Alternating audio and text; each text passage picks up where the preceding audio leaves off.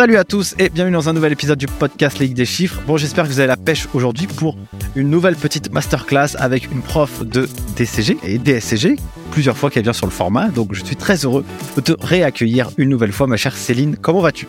Merci Nicolas, ça va super. Merci de m'avoir réinvité. Eh ben, écoute, aujourd'hui, on fait un épisode spécial pour apporter de la valeur sur comment réussir l'UE7 de management du DCG. Quelles sont les erreurs à ne pas faire? Je te laisse la main sans aucune transition, ma chère Céline. Alors, j'avais envie de dire quelque chose directement. Le premier trips, c'est le chrono. Il est fondamental sur cette UE d'investir dans une petite montre qui ne se plantera pas et qui vous permettra de gérer votre temps pendant les 4 heures qui vont s'écouler. C'est ultra, ultra, ultra important. Le temps vous est compté. Alors 4 heures, ça peut paraître hyper long peut dire ouais, j'ai le temps. Et en fait, c'est pas du tout vrai. Et mana, c'est une question de calcul.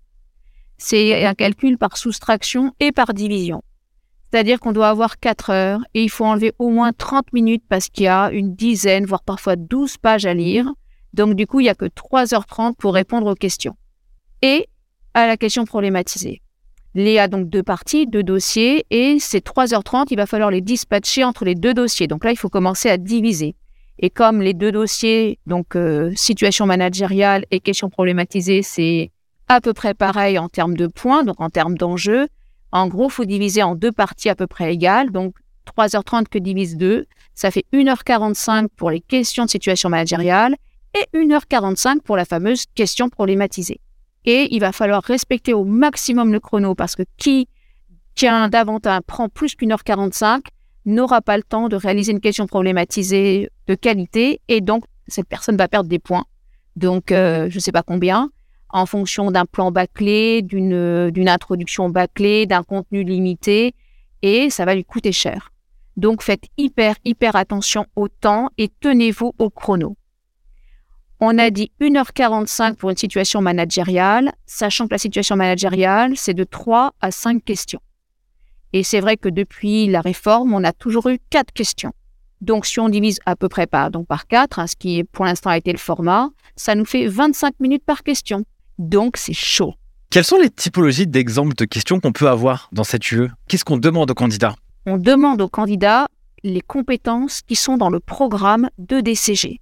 Donc, le programme est important, on doit toujours le, le regarder dans le programme, il y a des verbes de compétences comme analyser, distinguer, décrire, et ce sont ces termes-là qui vont généralement être employés.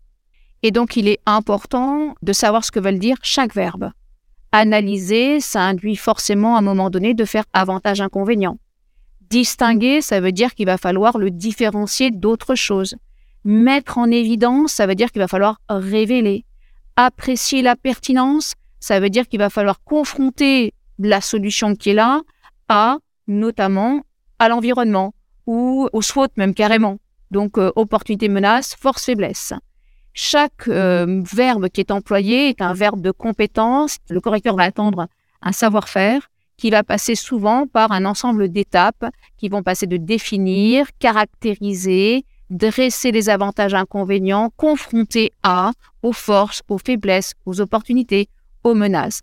Donc il faut bien avoir en tête que ces verbes-là sont tous dans le programme de DCG UE7 et qu'on est interrogé sur les compétences et que les connaissances viennent en appui des compétences pour euh, avoir le maximum de points à cette UE, euh, quelles sont euh, les actions qu'on doit mettre en place tout au long de l'année dans le cadre de nos révisions ou dans le cadre de notre travail si on est à l'école ou en candidat libre? C'est quoi un peu les grandes astuces, un peu le 80-20 à réaliser pour un étudiant pour qu'il puisse aller chercher la moyenne à cette matière?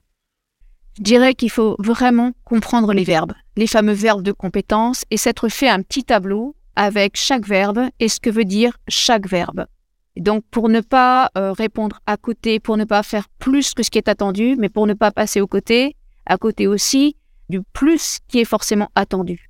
Tu vois, sur un analyser, on attend forcément avantage-inconvénient. Et si tu te contentes de définir, tu ne vas pas monter dans la grille d'évaluation et tu vas plafonner en termes de points. Sur euh, cette euh, matière, donc généralement ça se fait en troisième année. Oui. Cette UE de, de management quand on est à l'école. Selon toi, avec ton expérience que tu as vécue depuis euh, tant d'années euh, dans l'enseignement de cette matière, est-ce qu'il y a des euh, élèves qui se démarquent dans la réussite de cette UE et quelles sont un peu les, j'aurais envie de dire, les fonctionnalités qu'ils ont par rapport à d'autres élèves qui galèrent un peu? Au-delà de ce que tu viens de préciser maintenant, tu vois. Je dirais que, et je pense que c'est vrai pour toute la troisième année, c'est que la troisième année est une année analytique. On sort un petit peu de la mécanique, de la pure technique, et même si ça a beaucoup bougé avec euh, la rénovation du DCG, mais là vraiment, par exemple en management, faut être open, faut être vraiment souple, se dire qu'il n'y a pas de réponse euh, figée, qu'il faut aller mobiliser un petit peu dans tous les univers pour avoir une réponse qui soit adaptée, intelligente, encore une fois pertinente, et qu'il n'y a pas, entre guillemets, il n'y a pas une seule façon de bien répondre.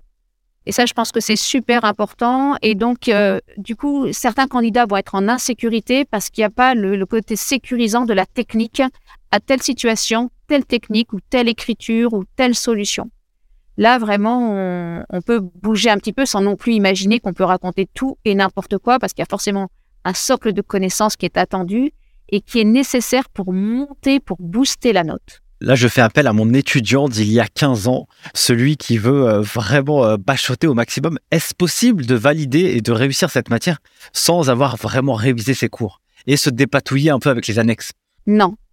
Non, parce que dans les annexes, tu n'as que de la situation managériale. Donc, tu as des documents qui racontent l'organisation, qui racontent son environnement, qui vont faire, par exemple, faire un focus sur le dirigeant, le manager, euh, une décision qui a été prise. Et donc, tu n'as pas de base théorique dans ces documents.